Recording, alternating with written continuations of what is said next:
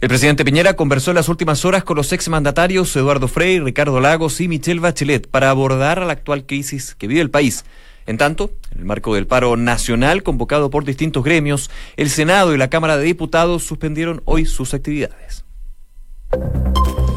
Una en punto, muy buenas tardes, eh, ¿cómo están ustedes? Bienvenidos a una nueva edición de Noticias en Duna, en una jornada que ha partido desde bien temprano, muy movida, eh, con barricadas principalmente en rutas de acceso hacia la capital y que se han ido intensificando durante el transcurso de la jornada. A esta hora hay varias personas que se están manifestando en un día que se espera sea caluroso, pero no tanto como días anteriores. A esta hora hay 25 grados de temperatura y la máxima va a llegar hasta los 20 el día de hoy. Nico, ¿cómo estás? Muy bien, José, ¿qué tal todos? Muy buenas tardes. En Noticias en Duna, donde vamos a estar revisando varias informaciones que está sucediendo a nivel nacional. Este paro también que eh, de 48 horas por parte de algunos gremios y que se ha eh, plasmado en distintas manifestaciones a lo largo del país. También información de servicio, las calles aquí en Santiago, todo y mucho más, por supuesto, que vamos a estar comentando. Ya hablábamos justamente del tiempo, 28 grados la máxima para hoy en Santiago. No sé qué va a pasar en el resto del país querida José? Les cuento principalmente en las zonas donde nos escuchan. Viña del Mar y Valparaíso, 18 grados de temperatura. La máxima ya se alcanzó, eh, son los 18 grados. Se espera nubosidad parcial durante el resto de la jornada. En Concepción, 17 grados. A esta hora se espera que aumente en un grado más la máxima. Y en Puerto Montt, 13 grados a esta hora. La máxima va a ser de 18. Decimos los lugares donde nos escuchan, donde hay dial, pero por supuesto nos pueden escuchar a través de Chile y el mundo en duna.cl. Así es. Y eh, volvemos a Santiago. ¿ah? Para ver qué pasa en las calles, manifestaciones que se están desarrollando a lo largo de la capital y que ya tienen algunos efectos, por ejemplo, ya con respecto al metro, hacer el punto que eh, se cerró la estación Moneda, no hay exceso de pasajeros ni detención de trenes, que se suma al cierre de la estación Universidad de Chile, a eso de las 12, 12.20 de la tarde. Hay algunos eh, avisos, desvíos, por supuesto, que se están dando por los manifestantes que están marchando en comunas como Santiago, Maipú, también eh, Quilicura en algunos minutos, eh, San Ramón, La Granja, distintas comunas que están con manifestaciones a esta hora. En el centro de la capital, hacer el punto, se modifica el desvío de Alameda al Oriente, vehículos deben desviarse a Manuel Rodríguez y en Providencia al Poniente los buses desviados por Arzobispo y los vehículos particulares por Salvador por la manifestación que se desarrolla hasta ahora en Plaza Baquedano Justamente vamos a estar comentando cualquier novedad al respecto en los próximos minutos. Si revisamos regiones, principalmente Valparaíso, a esta hora dan cuenta que está el tránsito suspendido en Avenida Argentina desde Independencia hacia la costa por manifestaciones. También hay una marcha que avanza por Uno Norte desde el Sporting hacia el centro, ocupando la tercera pista. Llaman a tener precaución. Y también en cuanto a la ruta 68, hay una marcha que avanza por la ruta en el sector de Curacaví en dirección a Valparaíso. Está el tránsito temporal suspendido en ambas calzadas. En Villa mm, Alemana, hace algunos minutos dijeron que había una marcha por eh, Avenida Valparaíso que estaba bloqueando a la altura de Puente Negro, calle Ignacio Carrera Pinto. En ambos sentidos está siendo bloqueada por lo menos hace una hora. Llamaban a preferir eh, pistas secundarias para evitar ese punto de la comuna en donde se estaba generando bastante congestión por manifestaciones. Y si nos vamos a Concepción, a esta hora se registran barricadas en calle Esmeralda, ya van a preferir vías alternativas. Hay tránsito cortado en la rotonda Los Carrera con Paicaví y también dicen que hay manifestantes en las principales avenidas del Gran Concepción. Llaman a buscar, por supuesto, vías alternativas también porque esto va a generar congestión vehicular. Y ya por lo menos aquí en Santiago estaban adelantando el horario punta para las 2 de la tarde. Así es, eh, una de la tarde con cuatro minutos revisamos las principales informaciones de este día en los titulares. El presidente Sebastián Piñera conversó ayer con los expresidentes del país. Con Michelle Bachelet lo hizo de manera telefónica, mientras que con Ricardo Lagos y Eduardo Frei lo hizo de manera presencial en la moneda.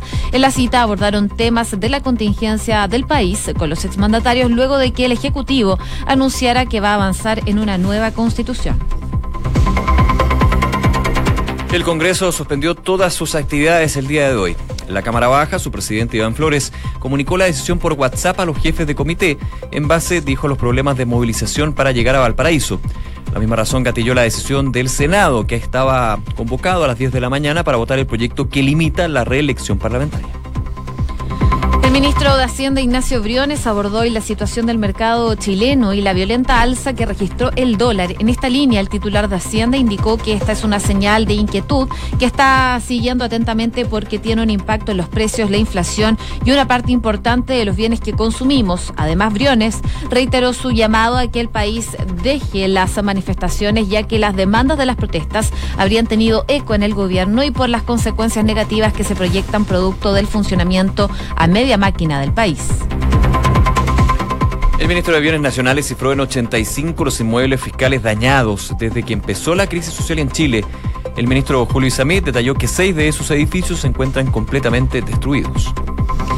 La Universidad Abierta de Recoleta va a impartir clases a los alumnos del IMBA y del Instituto Nacional tras el cierre adelantado del año escolar. En los colegios municipales de la comuna se van a recibir a los alumnos de enseñanza media que estén interesados en estudiar los contenidos que no se alcanzaron a pasar durante el año académico. Materia internacional, la senadora Janine Áñez, posible presidenta de transición para Bolivia, convocó una sesión de la Asamblea Legislativa para elegir a la cabeza de Estado. Oficialismo y oposición comprometieron su asistencia, recalcó la parlamentaria, para indicar que confía en que habrá quórum. El socialismo y Podemos llegaron a un acuerdo para formar gobierno en España con Pedro Sánchez como presidente y Pablo Iglesias como vice. A menos de 48 horas de las elecciones generales que parecían anticipar un nuevo bloqueo, el actual mandatario y el líder de izquierda acordaron una coalición que deberá ser aprobada por el Parlamento. Los enfrentamientos en Hong Kong llegaron a las universidades tras una violenta jornada de protestas. Los hechos ocurridos este lunes y martes muestran un cambio de estrategia del movimiento pro democracia, que hasta ahora realizaba las movilizaciones más grandes los fines de semana.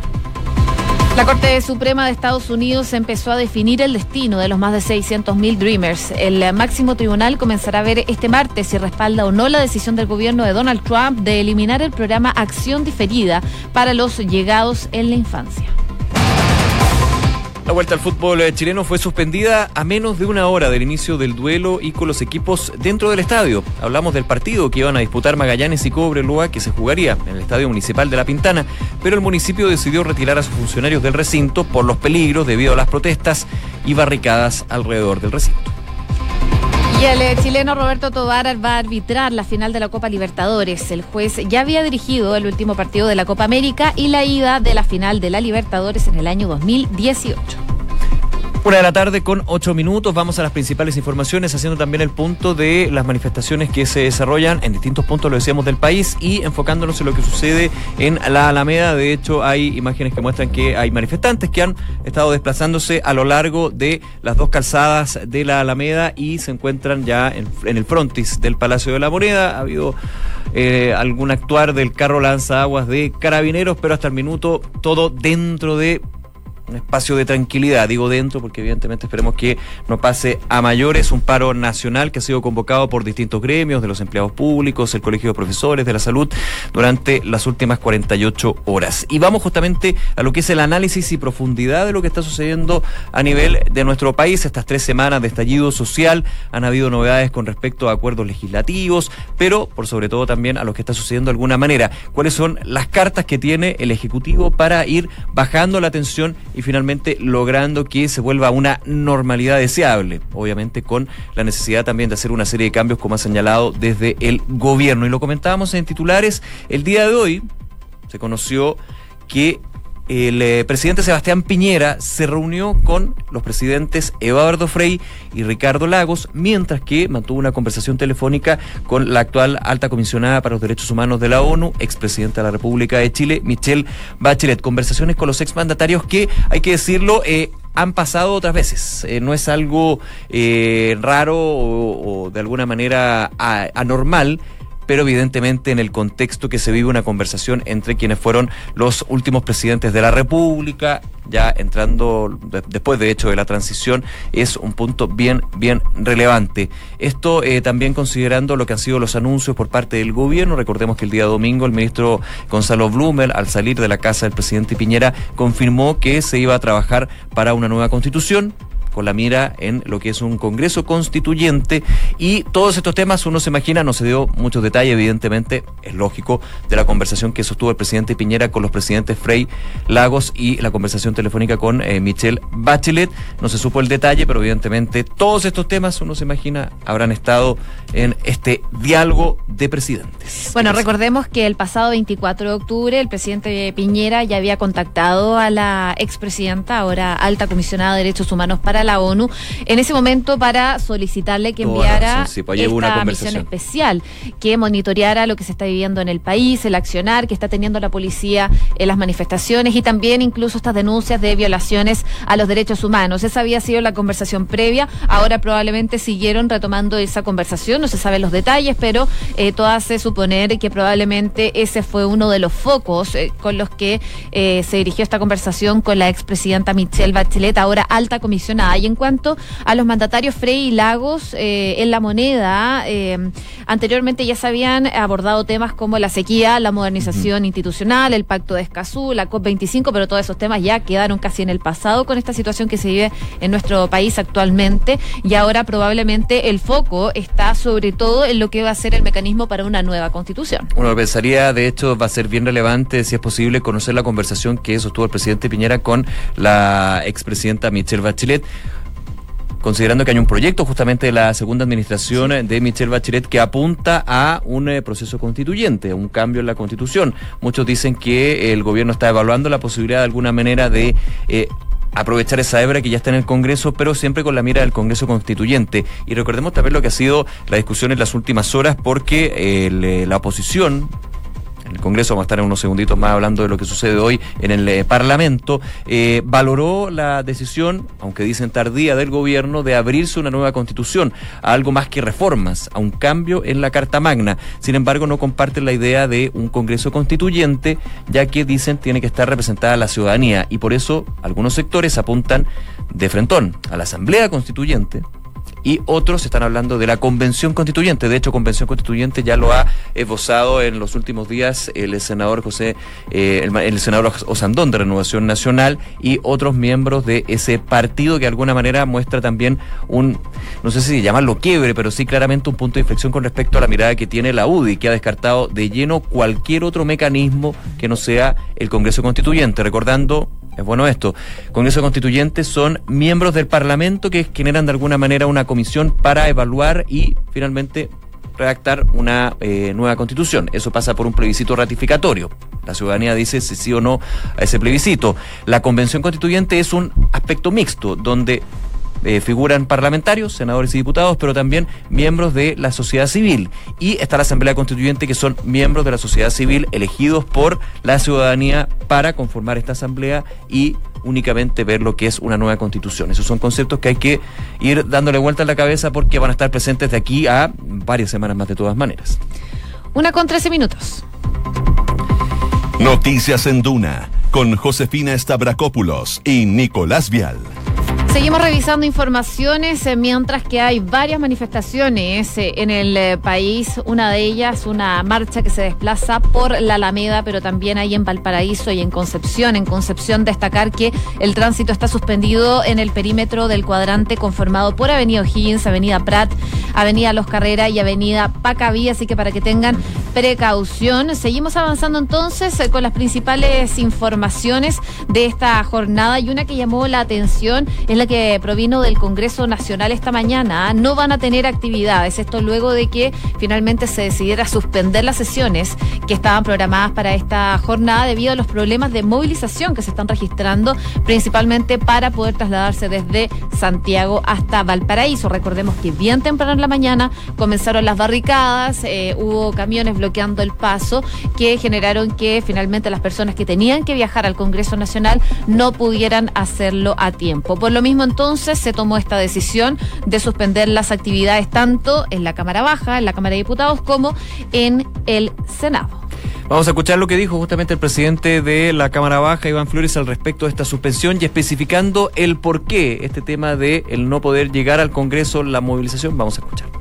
Tanto, el informe de la comisión mixta se está preparando en este momento, no podemos sesionar para la ley de presupuesto y mañana probablemente tampoco lo alcancemos a ver porque el informe es muy extenso y muy complejo, de tal manera que la tabla de hoy se trasladó completa mañana. No vamos a perder ni un segundo legislativo y les explico por qué.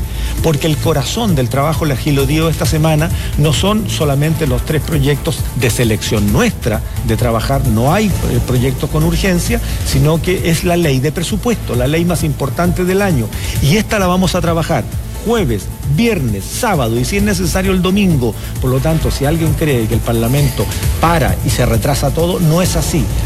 Ahí la declaración del eh, presidente de la Cámara Baja, el diputado Iván Flores, claro, ahí apunta lo que es el tema de que las personas, y más bien muy relevante.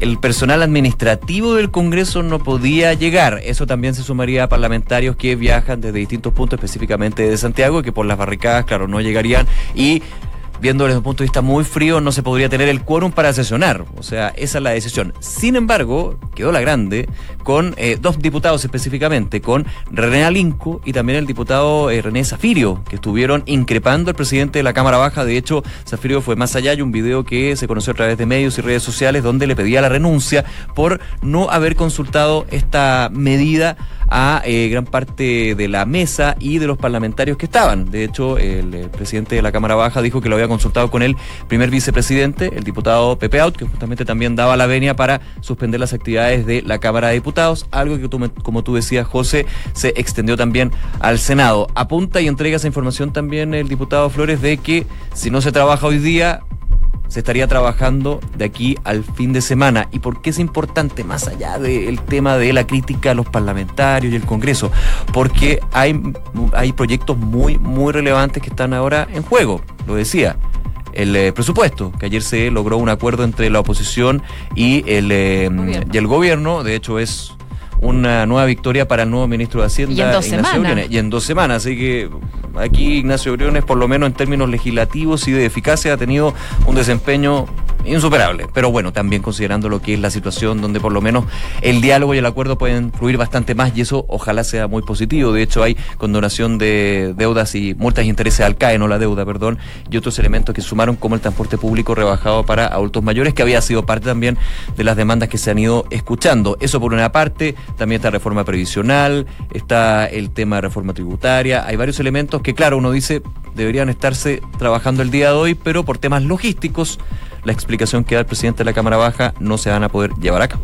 Así es, hubo otras reacciones también. El diputado del Partido Socialista, Marcelo Díaz, aseguró que puede entender si el criterio es de seguridad, pero hay una serie de improvisaciones en el funcionamiento del Congreso. Esto en relación a la suspensión de las sesiones del día de hoy. Dice que el Congreso tiene que hacer un esfuerzo de trabajar aceleradamente. No parece razonable enterarse de esta decisión a las 8 de la mañana. Estamos acá en el edificio. Nos sorprenden este tipo de decisiones, dijo el diputado del Partido Socialista, Marcelo Díaz. Y en la misma línea, el diputado Miguel Mellao precisó que la gente no va a entender esta decisión. En algún momento incluso eh, algunas personas decían que se estaban sumando desde el Congreso, desde el Senado y de la Cámara de Diputados a este paro nacional. Eso no era así Sí, en un minuto y lo dijo, destacó Iván Flores, el presidente de la Cámara de Diputados. Ellos no se están sumando a este paro nacional, sino tiene que ver con una situación más bien logística. Claro, de hecho también el diputado Gabriel Silver de la Democracia Cristiana eh, publicaba un tuit donde decía que era una impresentable señal del Congreso suspender las actividades cuando más la República demanda que sus instituciones funcionen. Dice en el tuit, nuestros compatriotas se sacan la mugre para llegar a la pega con escasa locomoción pública y los parlamentarios nos quedaremos viendo televisión. Ahí tiene un punto. Lo que me faltó, te digo personalmente, lo que me faltó de la explicación del diputado Flores fue hablar del tema de los quórum, porque si uno entiende eso, yo dice, claro, si efectivamente no te va a llegar nadie, porque vienen de Santiago, que ya ahí viene toda una discusión de por qué podemos empezar a hablar de por qué el Congreso está en Valparaíso, y no en Santiago, ya ese es un tema ya más viejo que el hino negro. Pero eh, claramente si no llegan todos los parlamentarios, si no hay quórum, no se puede sesionar. Ya por un tema de reglamento y un tema legal. O sea, eh, ahí me faltó como que fuera para ese lado si efectivamente ese era un factor. También pensando en el personal administrativo, claro, nosotros pensamos y vemos el Congreso como diputados y senadores, pero hay muchísima gente que también trabaja en el Congreso Nacional y forma parte también de eh, eh, la labor que se hace día a día. Así que evidentemente por ese lado podrían ir también las explicaciones. Bueno, hay críticas de un lado, de otro, pero lo que sí está claro y concreto es que el día de hoy el Senado y la Cámara de Diputados no van a operar, no van a sesionar, no habrá tampoco comisiones en esta jornada. Una de la tarde con 19 minutos. Escuchas Noticias en Duna con Josefina Stavrakopoulos y Nicolás Vial. Revisemos también otras consecuencias que está dejando estas manifestaciones sociales, bloqueos, paros, eh, que por supuesto eh, generan consecuencias y uno de los que se está viendo afectado es el dólar, que ha continuado su escalada luego de que el día de hoy abriera en 768 pesos, a 8 pesos más de lo que lo hizo el cierre anterior, que fue el día de ayer, cuando se ubicó en 760 y de a poco fue escalando en torno a los 800 pesos. Así es, subiendo más de 13 pesos y claramente los factores eh, casi progrullo decirlo, pero evidentemente la incertidumbre de los mercados, la situación que se vive en estos más de 25 días de estallido social, eh, lo que son las transacciones han estado justamente impulsando. De hecho, estaba viendo eh, las paridades con otras monedas, porque uno dice, claro, está apreciándose el dólar con todas las monedas, solamente con la chilena, y para descartar me puse a ver las distintas monedas, a lo más el peso la moneda australiana estaba en la misma situación que nosotros, si no me equivoco, pero aquí un aumento de más de 13 pesos y que ya le empieza a poner presión, según muchos expertos y economistas, al Banco Central con algún tipo de intervención, medida, porque un dólar a 800 pesos es una situación bien complicada de distintos aspectos, principalmente por la señal que da, segundo por la depreciación, es decir, el menor peso que tiene la moneda nacional y también por lo que puede suceder con productos importados, con bienes importados, con insumos importados. Claro, alguien me decía, aquí eh, van a estar saltando de una pata los exportadores. No es tan así, porque la situación ha estado muy compleja en términos del año y de mercado. Entonces, y para poder exportar también. Y para poder exportar también. Entonces uno puede decir el margen que van a tener por la venta del dólar es mejor. Algunos casos sí, pero hay una situación de una parálisis eh, a nivel nacional en estos días que evidentemente también ha afectado a ese sector. Entonces aquí no sé si van a haber muchos beneficiados o ganadores. Claro, el que tenga dólar evidentemente si ahora los va a cambiar va a sacar un buen margen, pero está muy complicado. La situación del dólar es una de las grandes señales del mercado, pero también lo que ha sucedido en la bolsa porque estaba cayendo cerca de 4 si tú me das un minutito, voy a revisar justamente cómo está. Yo te cuento de las declaraciones del Banco Central, ah, porque dieron informaciones ah, hace algunos minutos, lanzaron un comunicado, este texto eh, que recordemos lanza la entidad dirigida por Mario Marcel, aseguró que han seguido de cerca el comportamiento de las variables financieras y económicas que ha tenido el país, por supuesto, tras este estallido social, y aunque reconoció que uno de los precios que ha presentado mayor volatilidad es precisamente la paridad peso-dólar, la que es esperable en este contexto que se vive una mayor incertidumbre como eh, se observa, advirtió que ello debe contrastarse también con los fundamentos de la economía. El emisor recordó que los acuerdos a los que llegó el Ministerio de Hacienda con la oposición en materia tributaria y también la presupuestaria, los que debieran reducir los niveles de incertidumbre actual, podrían a lo mejor eh, tener eh, algún indicio. Paralelamente destacó que en la minuta de la reunión de política monetaria de octubre pasado, el Consejo del organismo ya había señalado su disposición a actuar frente a situaciones anómalas. A este respecto, dice que es importante recordar que el Banco Central cuenta con una variedad de herramientas para poder hacerlo, para poder intervenir. Cabe recordar que el emisor puede intervenir en el mercado verbalmente, por ejemplo, a través de acciones como la venta de dólares. Actualmente las reservas del emisor superan los 39 mil millones de dólares. Con todo, el Banco Central dijo que si el país cuenta con un sistema financiero solvente, una baja exposición cambiaria de los agentes económicos, una situación fiscal sólida, un nivel adecuado de reservas internacionales y fondos soberanos, eh, expectativas de inflación ancladas en 3% y una política monetaria que se ha ido adoptando oportunamente a las circunstancias, fue parte de lo que dice entonces este comunicado emitido por el Banco Central. Así es, la mirada entonces del ente emisor. Vamos a ver qué pasa, por supuesto, después de Noticias en Duna viene la segunda edición de Información Privilegiada, donde claramente este va a ser uno de los temas que van a tratar lo que está sucediendo no solamente en el tipo de cambio, en el dólar, sino también en la bolsa, que yo te había prometido que iba a ver justamente cuánto estaba. Aquí está, Lipsa cae 2,94% en un minuto, hace una hora yo lo vi en cerca de 4% a la baja. Mm. Así que no es solamente el mercado cambiario, sino también el mercado accionario por la situación que se vive acá, por lo que también se está hablando con respecto a tasas cortas y largas que podrían ir subiendo, justamente por el riesgo país que ha ido aumentando por la situación de incertidumbre y también la imagen que se da para afuera y las distintas transacciones que han sido parte de los últimos días. Y obviamente el elemento más de peso, sectores productivos que están paralizados casi un 100% en los últimos días. Eh, lo hemos visto, la preocupación que tiene la Cámara Nacional de Comercio, eh, la SOFOFA, la CPC con respecto a los eh, cientos de empleos que podrían perderse en los próximos semanas y meses, producto justamente de que hay muchos sectores, muchas empresas, muchas pymes por sobre todo, que no han podido vender, obviamente considerando aquellas que fueron saqueadas o destruidas. O sea, aquí no solamente las que fueron saqueadas o destruidas tienen un impacto, un efecto para más adelante, en el mediano y corto plazo, sino también las que no han podido operar de forma normal. Una de la tarde con 25 minutos. Escuchas Noticias en Duna con Josefina Stavrakopoulos y Nicolás Vial. Oye, brevemente vamos a Bolivia y yo les quería contar una anécdota, porque es más bien una anécdota. Eh, el presidente, expresidente ya Evo Morales, eh, recibió un avión que lo lleva a México, a México como... Eh, le dieron asilo político a Evo Morales y también a un grupo de cercanos, también a, a, su vicepresidente que va a llegar a México también en esta calidad, pero el avión se retrasó en su llegada. ¿Y por qué? Porque tuvo que sobrevolar, eh, o más bien evitar hacer sobrevuelo en los espacios aéreos donde no estaba autorizado. Si uno ve la línea de vuelo de Evo Morales, eh, eh, es bien, tiene hartas curvas, tratando de evitar los países en los que no se les autorizó que el avión sobrevuele ese espacio aéreo. Así que se ha retrasado la llegada de Evo Morales a México. Eh, se espera que el expresidente de Bolivia llegue eh, al país mexicano a eso de las 11 hora local, desde ese lugar que es de acceso vedado al público, donde va a llegar, eh, será trasladado a un sitio reservado por cuestiones de seguridad, según lo que dijo el canciller mexicano Marcelo Hay una fotografía también que publicó el expresidente de Bolivia, Evo Morales, eh, mostrando lo que eran sus primeras zonas tras dejar el poder. Y lo que también importa mucho esta hora es qué pasa con este vacío de poder. ¿Qué pasa con el vacío de poder en Bolivia? Eh, justamente se está pensando ya que la que iba a ser la segunda vuelta de las elecciones, que finalmente no se dio por razones obvias, sería la eh, elección definitiva para saber quién va a llegar a el mandato al poder en Bolivia. Pero ya se confirmó que la Asamblea Legislativa se va a reunir para definir quién va a estar al mando de Bolivia de forma interina. Se hablaba justamente de la segunda vicepresidenta del Senado, Janine Áñez, que ayer de hecho con lágrimas, muy congojada, dijo que si le solicitaban justamente iba a estar dentro de este poder de interinato.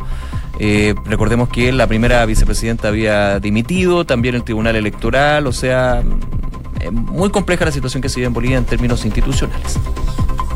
Una con 27, revisamos las principales informaciones en los siguientes titulares. El presidente Sebastián Piñera conversó ayer con los expresidentes del país. Con Michelle Bachelet lo hizo de manera telefónica, mientras que con Ricardo Lagos y Eduardo Frei lo hizo de manera presencial en la moneda. En la cita abordaron temas de la contingencia con los exmandatarios, luego que el Ejecutivo anunciara que va a avanzar en una nueva constitución. El Congreso suspendió todas sus actividades de hoy. En la Cámara, su presidente Iván Flores comunicó la decisión por WhatsApp a los jefes de comité en base a los problemas de movilización para llegar a Valparaíso. La misma razón gatilló la decisión del Senado, que estaba convocado a las 10 de la mañana para votar el proyecto que limita la reelección parlamentaria. Ministro de Hacienda, Ignacio Briones, abordó la situación del mercado chileno en la violenta alza que ha registrado el dólar llevándolo a superar los 800 pesos. En esa línea, el titular de Hacienda indicó que es una señal de inquietud que está siguiendo atentamente porque tiene un impacto en los precios, la inflación y una parte importante de los bienes que consumimos. Además, Briones reiteró su llamado a que el país deje las manifestaciones, ya que dijo las demandas de las protestas habrían tenido eco en el gobierno y por las consecuencias negativas que se proyectan producto del funcionamiento a media máquina. El socialismo y Podemos llegaron a un acuerdo para formar gobierno en España con Pedro Sánchez como presidente y Pablo Iglesias como vice. A menos de 48 horas de las elecciones generales que parecían anticipar un nuevo bloqueo, el actual mandatario y el líder de izquierda acordaron una coalición que deberá ser aprobada por el Parlamento. El socialismo y Podemos llegaron a un acuerdo para formar gobierno en España con Pedro Sánchez como presidente y Pablo Iglesias como vicepresidente. A menos de 48 horas de las elecciones generales que parecían anticipar un nuevo bloqueo, el actual mandatario y el líder de izquierda acordaron una coalición que deberá ser aprobada por el Parlamento. La vuelta al fútbol chileno fue suspendida a menos de una hora del inicio del duelo y con los equipos adentro del estadio. El partido que disputarían Magallanes y Cobreloa se jugaría en el Estadio Municipal de La Pintana, pero el municipio decidió retirar a sus funcionarios del recinto por los peligros debido a las protestas y barricadas alrededor del estadio. Les contamos que en Credicor Capital te dan acceso a una red exclusiva de oportunidades de inversión que satisface los objetivos de los clientes más exigentes.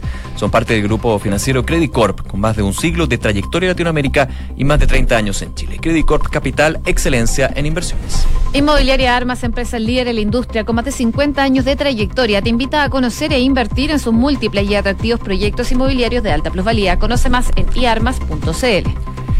El e-commerce está creciendo a pasos agigantados y Bodega San Francisco lo sabe muy bien, respaldando la gestión logística con las tarifas más convenientes del mercado. El arriendo de bodegas es tu mejor decisión. Conoce más en www.bsf.cl.